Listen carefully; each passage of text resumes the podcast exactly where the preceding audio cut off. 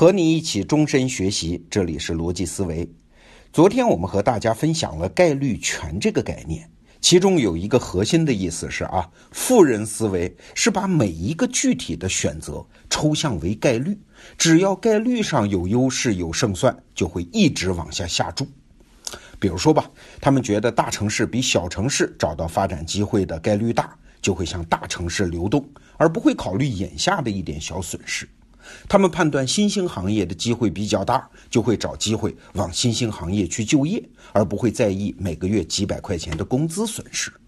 他们判断在创业公司有可能拿到股票和期权，他们就会去创业公司求职啊，而不会考虑万一这家公司上不了市怎么办。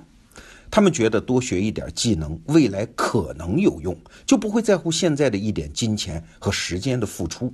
就这样一直下注的人，胜出的机会反而会大很多。请注意啊，这可不是赌，因为他们掌握了概率权，所以反而不会像穷人思维那样去买概率极小的彩票。那今天呢，我们从另外一个角度再来看一下这个问题。刚才我讲那一段的时候，我不知道你有没有一个感觉，这样不断坚决下注的人，他是不是有点像人工智能啊？嘿嘿。大家应该记忆犹新啊！二零一六年的三月份，谷歌公司的人工智能阿尔法 Go 在围棋赛中打败了人类的顶尖棋手李世石。当时就有人分析啊，人工智能的机器之所以能赢，有很多原因呢。它计算能力强大，它极其勤奋，每天都和自己下好多万盘棋。但是最重要的一点是，因为它掌握了一种概率算法。也就是说，他在下每一步棋的时候，都计算自己在当下局面下的赢棋概率。我们人类在围棋盘上跟人工智能打，这胜负已定啊！我们永远也不可能战败机器了。那好，我们反过来问另外一个问题：我们人类能够向人工智能学习什么呢？如果学人家的运算速度啊、存储量啊，那肯定是白给啊！我们肯定赶不上机器了啊！值得我们学习的是机器的这种思维方式。人工智能的思维方式是怎样的？昨天我介绍的那篇文章的作者老玉，那个住在加拿大的华人，他是这么总结的：机器下围棋啊，他每下一手的时候，都计算自己在当下局面下的赢棋概率啊。也就是说，对他而言，每一个决策点都是独立的，这一步和此前的那些棋没有什么关系。他就从当下这一步出发，计算获胜的概率。你看，机器是不是像一个勤奋的傻孩子呀？它虽然比人类懂得更多，但每一步都仍然是从头推理，每一步都像是婴儿般的学习探索，所以能下出一些人类从未想过的棋和手段。机器从来不纠结，不会理会那些沉默的成本。绝不感情用事，也不会对未来心存侥幸。它只是聚焦于一件事情，就是赢棋啊。它只用一种标准来衡量自己，那就是概率啊。刚才那段话是老玉写的啊，请注意，老玉在刚才的总结中用了一个词儿，叫“沉没成本”。正好呢，薛兆丰老师在薛兆丰的北大经济学课这个专栏中刚刚讲了这个概念。在经济学上有一个很重要的结论：沉没成本不是成本。什么意思啊？简单说就是，你以前为某件事花进去的时间、精力、金钱，都是沉没掉的，不应该影响你当下这一步的决策。举个例子，如果你进电影院看电影，十分钟之后你就知道这是一部烂片儿，那请问你是马上起身就走呢，还是坚持把烂片看完呢？很多人类的想法就是，哎，既然电影票已经买了嘛，成本已经发生了嘛，那就看完吧。而如果交给人工智能去决策，刚才我们讲啊，人工智能的每一个决策点都是独立的，跟此前的事儿没有什么关系，它就会从当下出发计算获胜的概率嘛。所以人工智能肯定会起身就走，因为我的目的就是为了得到娱乐。既然是一部烂片儿，我为什么还要在这儿坐着呢？那相比之下，你看啊，人工智能是更符合经济学的主张的，沉没成本不是成本，不要让以前的事情影响当下的决策。那问题又来了，我们人类为什么这么傻呢？哎，这和我们的大脑运行机制是有关的。我们人类的大脑运行啊，是建立在经验的基础上，过去所经历的事情以及残留下来的记忆，对我们当下的判断是有很大影响的。那从好的一方面说呢，这提高了我们的决策的速度，降低了大脑的负担。比如，我们曾经吃过某个地方人的亏，我们就形成了一个经验。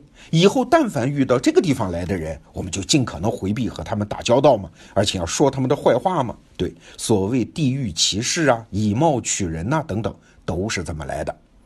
但是从坏的一方面来说呢，这种大脑运行的方式也让我们成了经验的奴隶呀，不能客观的判断当下的形势，我们总是让过去的那些东西绑架了自己。